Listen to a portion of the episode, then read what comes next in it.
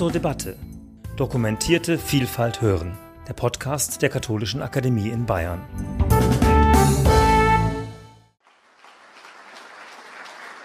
Ja, guten Morgen.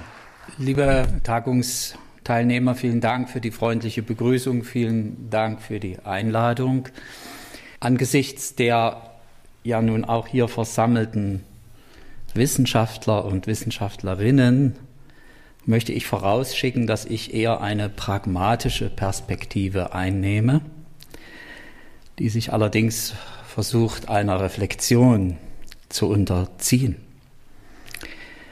Das war an gleicher Stelle übrigens schon einmal so vor ziemlich genau 30 Jahren hier an diesem Ort, als eine Tagung sich versuchte 1992 der Ergebnisse der friedlichen Revolution in Ostdeutschland zu vergewissern und eine Reflexion darüber anzustellen, was denn davon bleibend auch im Sinne einer Veränderung mit dem Blick nach Osten, der uns ja jetzt so dramatisch nochmal neu äh, erreicht, beizubehalten ist. Damals sprach neben mir auch der Superintendent Küttler aus Plauen. Vielleicht haben manche von Ihnen seinen Namen in Erinnerung.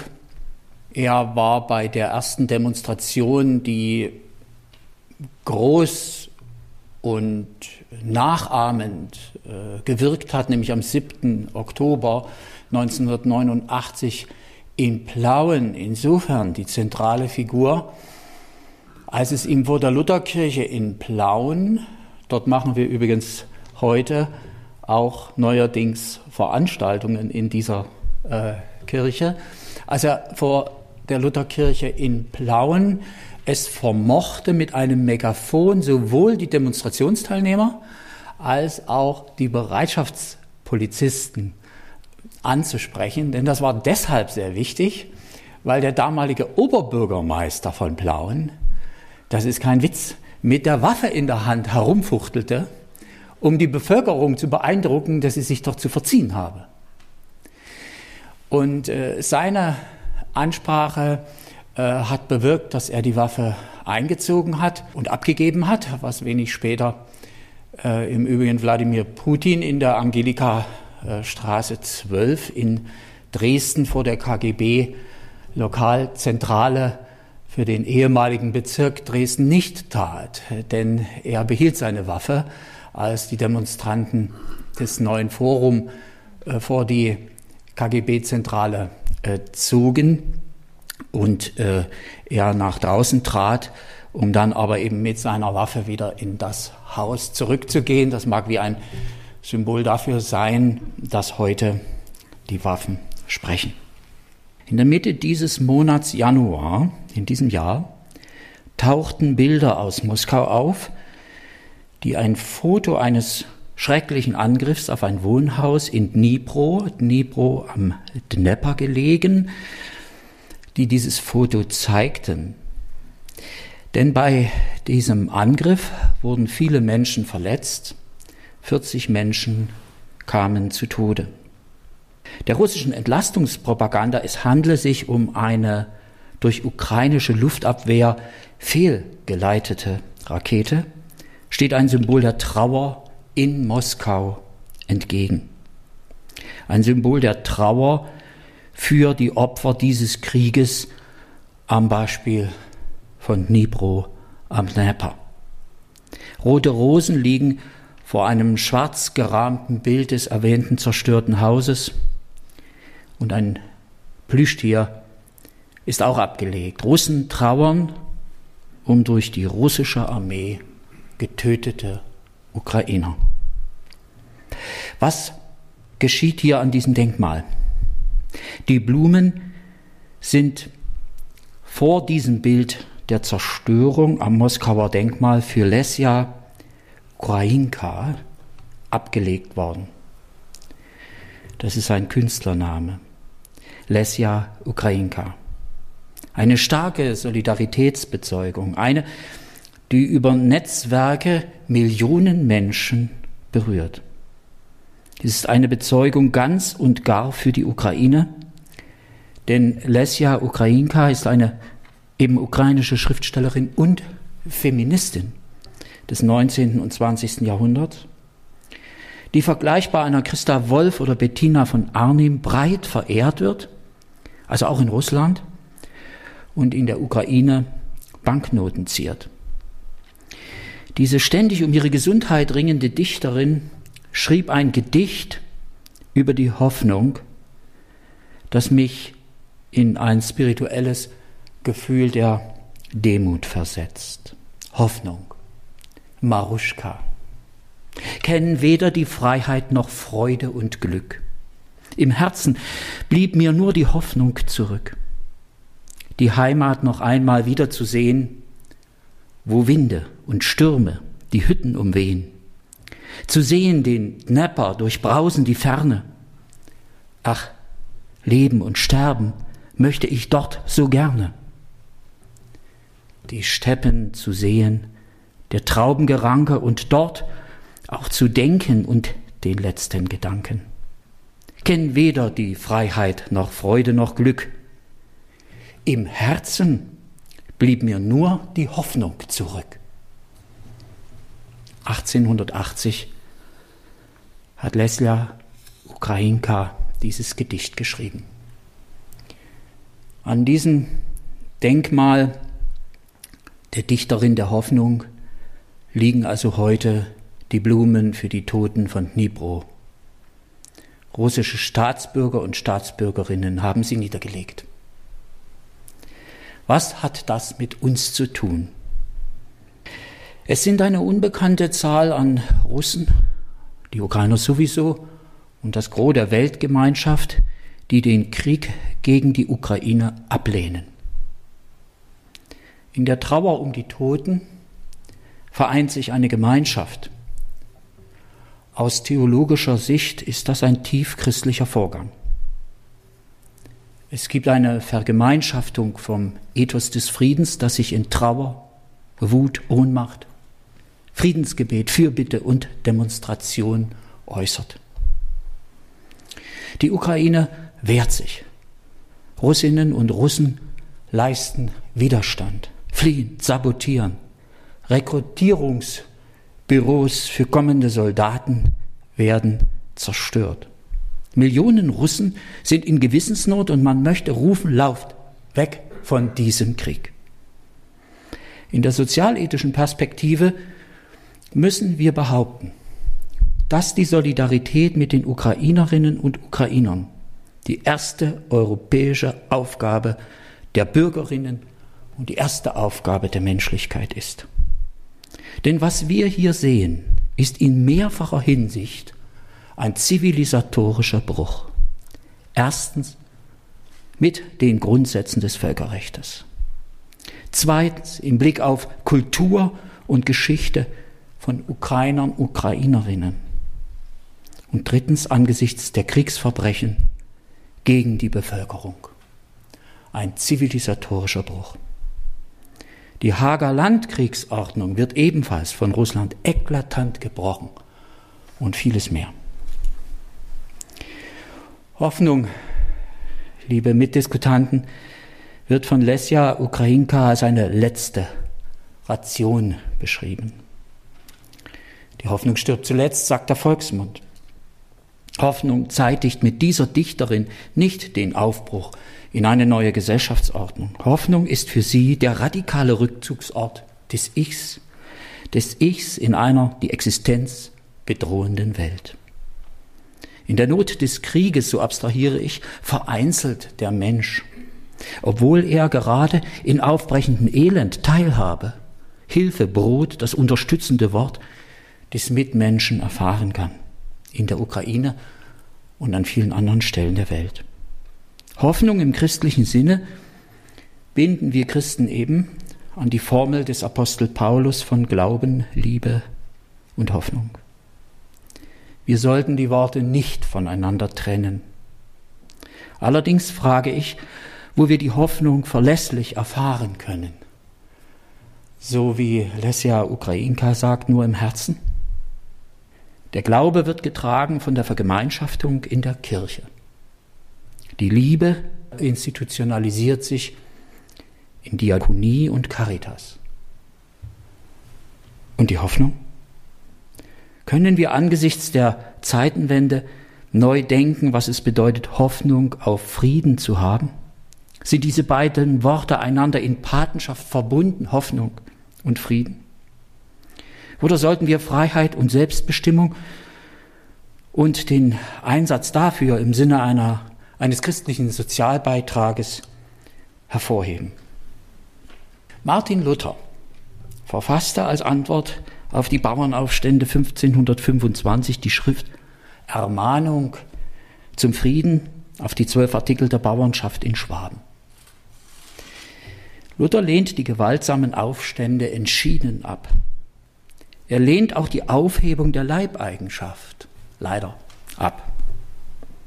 Zugleich ermahnt er aber die Fürsten und Landesherren, die Nöte der Bauern viel ernster zu nehmen als bisher. Und beide Regimenter, das Weltliche und das Geistliche, sind von Gott bestimmt. Wir hörten davon gestern schon. Ihre Unterscheidung dient nach Luther eben eher auch ihrer Bezugnahme. Dies wird in dieser Schrift besonders deutlich. Gott will das weltliche Regiment, das für Ordnung sorgt.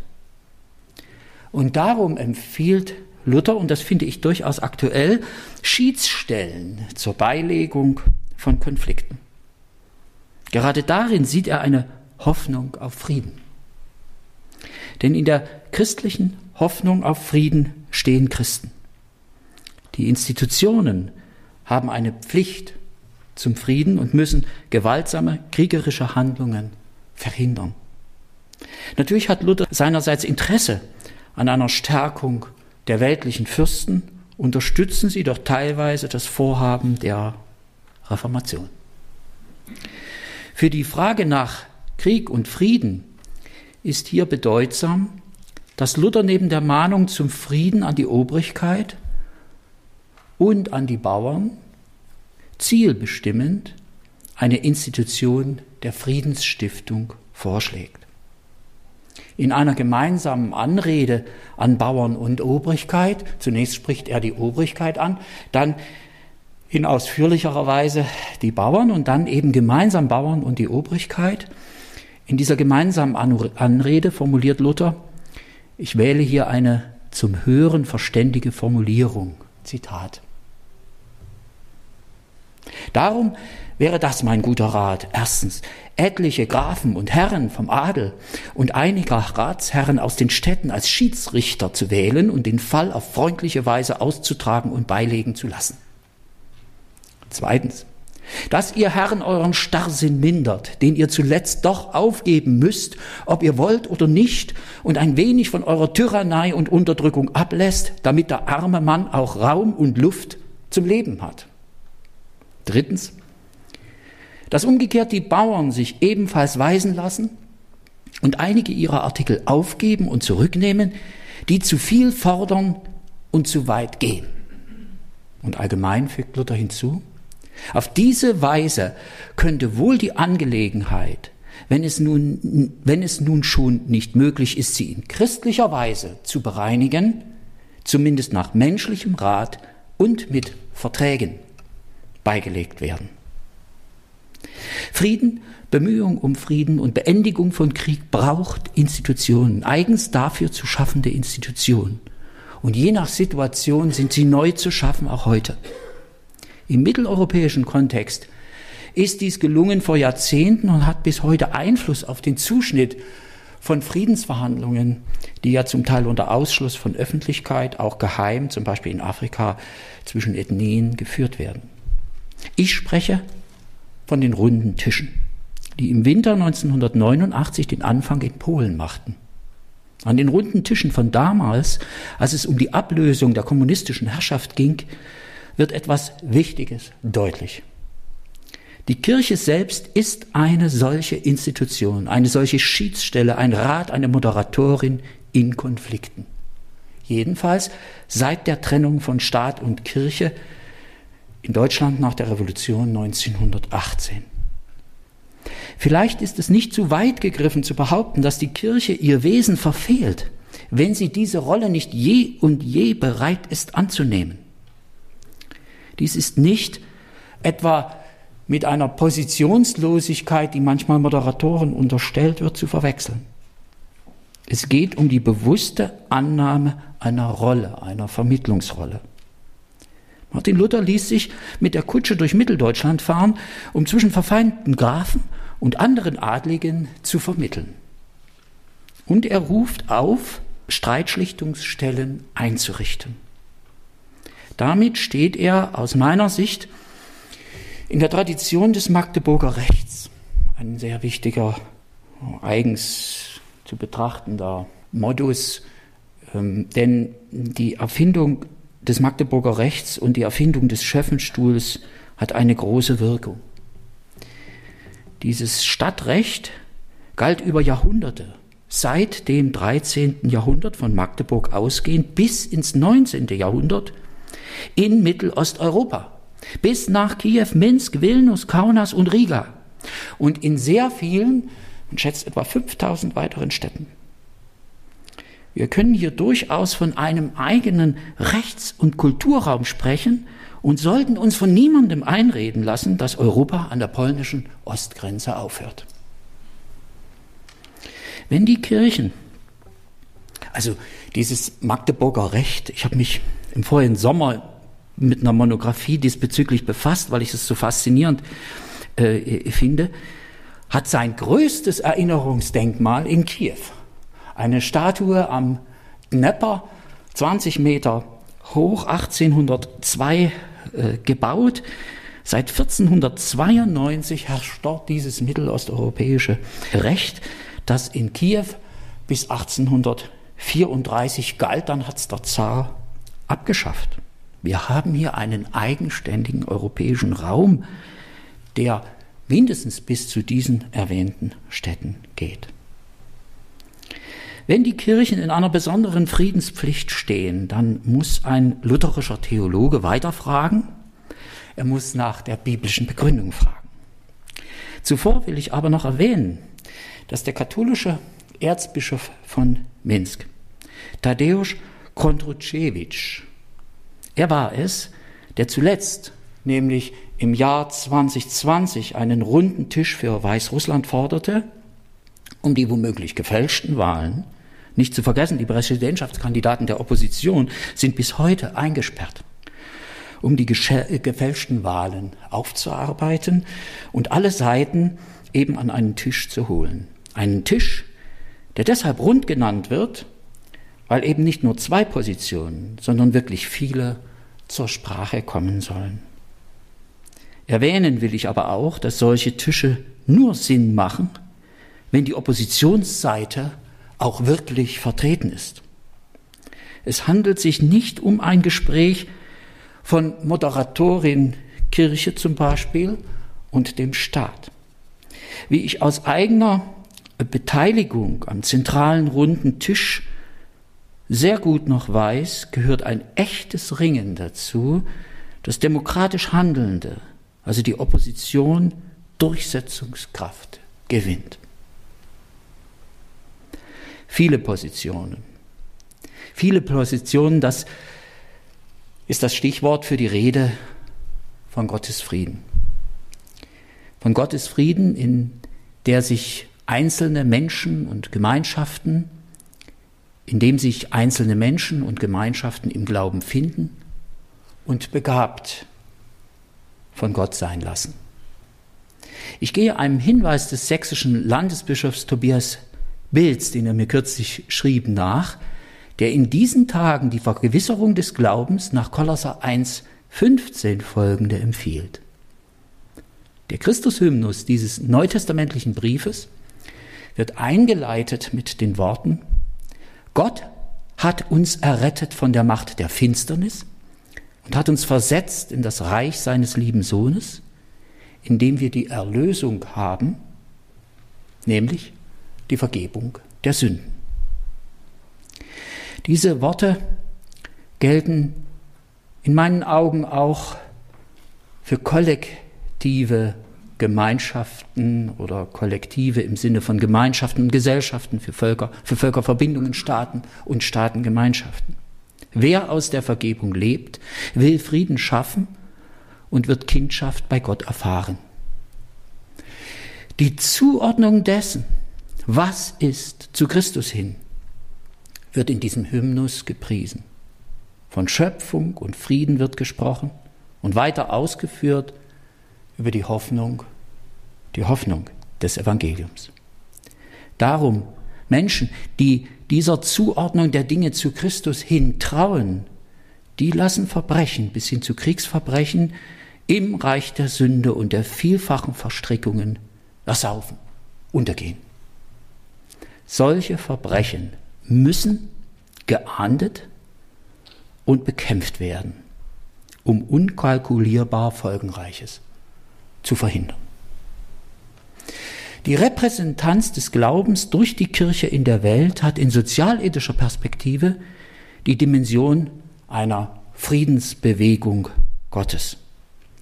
Zitat als Teil der Friedensbewegung Gottes in diese Welt hinein verpflichten wir uns, in unserem täglichen Handeln sowie in den gesellschaftlichen und politischen Herausforderungen um Gottes Frieden zu bitten, ihn beständig zu suchen und für Gerechtigkeit und Frieden einzutreten.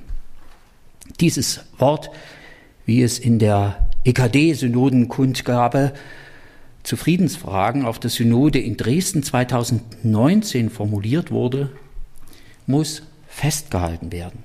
Wie überhaupt jetzt und angesichts von Kriegen und des Krieges gegen die Ukraine erarbeitete Erklärungen der Kirchen sich bewähren müssen und dies meines Erachtens auch tun. Ich erwähne hier das Augsburger Bekenntnis in Artikel 16, der das Recht und die staatliche Ordnung erst einmal behauptet, aber auch Widerstand empfiehlt, es klang gestern schon an, wenn der Obrigkeit Gebot nicht ohne Sünde befolgt werden kann. Es muss hier an die Barmer Theologische Erklärung von 1934 in ihrer Gültigkeit erinnert werden, dass nämlich der Staat unter Androhung und Ausübung von Gewalt für Recht und Frieden zu sorgen hat. Gleichfalls ist die hier auch erwähnte Enzyklika des Papstes Pacem in Terris, also des Papstes Johannes des 23, angesichts damals der Kuba-Krise und des drohenden Atomkrieges 1963 formuliert, mit einer Positionierung verbunden, die im gegenwärtigen Kontext zu hören ist. Streitigkeiten sind, das halte ich für die Grundaussage dieser Enzyklika. Streitigkeiten sind durch Verträge und Verhandlungen beizulegen. Wir sehen doch jetzt Abkommen zum Getreideexport aus der Ukraine, Verhandlungen für Gefangenenaustausche, Absprachen zur Atomsicherheit, tägliche Kontakte zwischen Generalstäben verfeindeter Seiten. Dies ist der Weg, jedenfalls muss es das Ziel der militärischen Unterstützung der Ukraine sein, letztlich zu Verhandlungen zu kommen. Die Denkschrift der IKD zu Krieg und Frieden von 2007 und der und die erwähnte Dresdner Kundgebung, die ich nochmal für besonders ähm, äh, markant eine Zusammenfassung und Weiterführung auf fünf, sechs äh, Seiten ähm, äh, empfinde äh, im Blick auf diese Denkschrift. Also diese Denkschrift und die erwähnte Dresdner Kundgebung von 2019 treffen Aussagen zur rechtserhaltenden Gewalt als Ultima Ratio der politischen Durchsetzung internationalen Rechts. Und wenn die Rede ist, dass im Zuge eines Werkstattcharakters eine neue Denkschrift entstehen sollte, würde ich sagen, fangen wir mit dem Schwierigsten doch gleich an, nämlich mit der Frage der rechtserhaltenden Gewalt, ohne den zentralen Auftrag der Kirche und der Friedensbewegung Gottes deshalb ihnen anzustellen. Er muss unter diesen Bedingungen reflektiert und in ein eigenes neues Sprachbild gebracht werden. Die Situation erfordert gegenwärtig die Anwendung solcher Gewalt Ich möchte hier eine echte Erfahrung verbalisieren, eine persönliche Erfahrung. In der DDR, in dieser Zeit, konnte diese fünfte These der Barmer theologischen Erklärung tragen und den kritischen Friedenswillen stärken, also auch Opposition während der Zeit der Diktatur der SED durchaus anleiten. Und nun unter demokratischen, das heißt ja aus sich selbst heraus immer auch kritikwürdigen Umständen, kann mit denselben Sätzen aus Barmen 5 gleichfalls Orientierung gefunden werden. Das finde ich wirklich stark, dass sowohl unter der Diktaturerfahrung als auch in der Demokratie Barmen 5 handlungsleitend bleibt. Da bleibt eine Hoffnung gewissermaßen im Blick zurück, die aber auch schon voraus ist. Der Zielpunkt des Friedens und die Bindung an das Recht, wie es Barmen 5 ausdrückt, hat seinerzeit sowohl die Wehrdienstverweigerung als auch die Frage nach Rechtssicherheit und Menschenrechten, es fehlte zum Beispiel jede Form von Verwaltungsgerichtsbarkeit, unterstützt. Diese Worte haben Mut gemacht, in der DDR für Veränderungen zu kämpfen, obwohl sie doch während der Zeit des Nationalsozialismus verfasst wurden. In Barmen 5 heißt es vom Staat, dass er, ich wiederhole zum Teil, dass er die Aufgabe hat, in der noch nicht erlösten Welt, in der auch die Kirche steht, nach dem Maß menschlicher Einsicht und menschlichen Vermögens unter Androhung und Ausübung von Gewalt für Recht und Frieden zu sorgen. Wie brennend aktuell sind diese Worte. Der Staat kann die Aufgabe wahrnehmen, mit Gewalt für Recht und Frieden zu sorgen. Er hat das Gewaltmonopol. Aber der Zielpunkt Frieden muss in allem immer erkennbar sein. Das braucht wirklich kritische Menschen. Diese Aussagen können für den Frieden zwischen den Staaten ebenso gelten, sofern sie Mitglieder der Vereinten Nationen sind. Wir leben schließlich in einer internationalen Rechtsordnung. Und in Barmen 5 ist ein wichtiger lutherischer Beitrag auch zugleich zu erkennen. Es heißt vom Menschen in der Sünde, dass er oder sie nur nach dem Maß menschlicher Einsicht und menschlichen Vermögens handeln kann. Wer nicht in der Dimension des Verzeihens, der Vergebung, des Bewusstseins der Vorläufigkeit und der Fehlbarkeit aller möglichen Entscheidungen steht, läuft Gefahr, geradewegs wieder eine Diktatur heraufziehen zu lassen. Wie brennend aktuell sind diese Worte. Dass der Frieden nämlich an das Recht gebunden sein soll, muss Russland andauernd und scharf entgegengehalten werden. Konsequent gedacht heißt dies, die Abkommen von Minsk und das Budapester Memorandum von 1992 gelten. Russland hat das Atomwaffenprivileg erhalten, nachdem Belarus, Kasachstan und die Ukraine solche Waffensysteme unter internationaler Aufsicht nach Russland abgegeben hat. Garantiemächte sind Großbritannien und die USA. Zu christlicher Ethik und rechtsbasierter Politik gehört im gleichen Geist festzuhalten, dass es Menschen gibt, die in welcher Situation auch immer den Dienst mit der Waffe verweigern, weil sie Friedensziele nicht für vereinbar halten mit ihrer Auffassung von Recht und darum ein Menschenrecht in Anspruch nehmen, die Kriegsdienstverweigerung. Im aktuellen evangelischen Gesangbuch Nummer 829 ist ein Gebet zum Gebrauch vorgeschlagen, in dem es heißt, Lass das Zeugnis derer Gehör finden, die sich aus Gründen des Gewissens weigern, eine Waffe zu tragen. Gib, dass dadurch der Wille zur friedlichen Verständigung in der ganzen Welt wächst. Dieses Gebet zu Gott atmet den Geist der Friedensbewegung der 1980er Jahre. Ich sage manchmal übrigens das schon seit Jahren vor mir selbst und auch anderen, ich komme aus der christlichen Friedensbewegung. Und liebe Zuhörerinnen, ich möchte nicht vereinnahmt werden. Ich möchte zu meiner Herkunft stehen.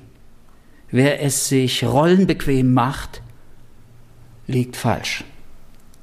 Ich habe einst den Wehrdienst mit allen Konsequenzen verweigert, als zwischenstaatlich erzwungene und stabile Systemkonkurrenz in Europa herrschte.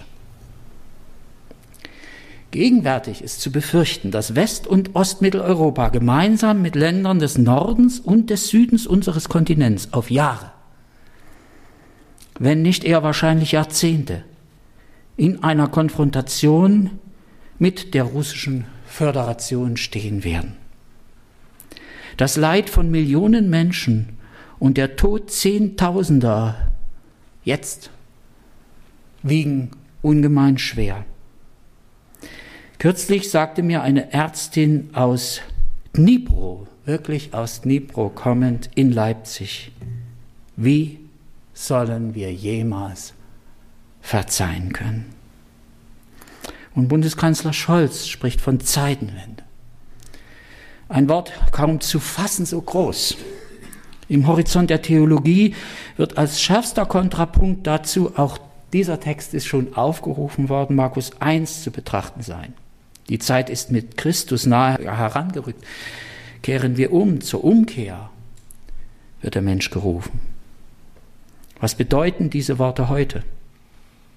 In Zeiten des Krieges ist es vollends unmöglich, was übrigens auch im Frieden nicht gänzlich möglich ist, nämlich vollständig zu wissen und zu verstehen. Teile der relevanten Fakten stehen unter Geheimhaltung. Dies ist rechtsstaatlich gesichert, verunsichert aber dennoch. Die Wahrheit der wahren Worte aus Bibel und die Erkenntnisse über diesen Worten stehen gegen die Gewöhnung an die Verheerungen des Krieges. Gottes gänzlichen Einspruch in diese bittere Welt hinein erbittet die Gläubige, der Gläubige. Mir selbst ging ein Licht realer Erkenntnis auf. Nachdem in den Tagen des 18. bis 20. Februar 2014 über 100 Menschen auf dem für Demokratie und Europa stehenden Maidan und seinen Demonstrationen in Kiew ermordet wurden. Ein Jahr später, bei einem Besuch in Kiew und christlichen Gemeinden dort, lernte ich Maidan-Kämpfer kennen. Und ich besuchte mit der Psychotherapeutin Oksana Kmelinski ein Flüchtlingslager am Rande von Kiew. Wir schauten in die leeren Gesichter von gerade eben aus dem Donbass geflohenen. Unfassbare Berichte darüber, wie Menschen Artilleriegeschossen entkommen sind. Die Zeitenwende die war schon 2014, 2015 geschehen. Ich erfuhr in Kiew eine Art Zeitenwende, Zeitschock. Ein paar Menschen in Leipzig gründeten dann 2014 einen zivilgesellschaftlichen Verein und die Zentrale des Diakonischen Werkes nutzte den Verein, um psychosoziale Hilfe über ein Netzwerk mit Fachleuten vor Ort in der Ukraine anzubieten. Menschen stehen seit diesen Tagen in Trauer um die Opfer des Krieges. Liebe Teilnehmende, es gibt ein Vorbild für die Lösung ethnischer Konflikte und Konkurrenzen. Václav Havel, Präsident der Tschechoslowakischen Republik, trat Anfang der 1990er Jahre jeder Versuchung entgegen, die Bildung eines slowakischen Staates zu verhindern. Die Slowakei bildet seit 1993 einen eigenen Staat. Das Selbstbestimmungsrecht der Völker gehört ebenso wie die Religionsfreiheit und die Freiheitsrechte überhaupt zu den Grundlagen des Zusammenlebens in der Welt. Nach diesem Vorbild wäre es zu keinen Balkankriegen wie in den 90er Jahren gekommen und nicht zur Besetzung der Krim und nicht zur Besetzung in einem russischen Krieg des Donbass. Es geht auch anders. Und dies ist von Bibel und gemeinsamem Friedenszeugnis der Kirchen zu erwarten. Es geht anders. Die Gegenwelt zur Gewalt ist im Namen Jesu Christi immer die andere Option. Sie kann jederzeit wahr werden, obwohl es oftmals lange dauert. Die Pflicht, an der Seite der Opfer zu stehen, ist das Minimum dessen, was freie Christenmenschen tun können. In sozialethischer Dimension kann behauptet werden, dass Menschen gerade in dieser Dimension menschlich werden, neue Erfahrungen, den Urgrund eigenen Handelns aufspüren. Das erleben solidarische Menschen. Und dazu lädt der christliche Glaube ein. Ein Schlusswort. In den ersten Worten der ukrainischen Dichterin Lesja Ukrainka ist von Freiheit, Freude und Glück die Rede. Die Hoffnung auf Frieden darf nicht sinken, damit von diesen Worten wieder mehr gesprochen werden kann. Danke.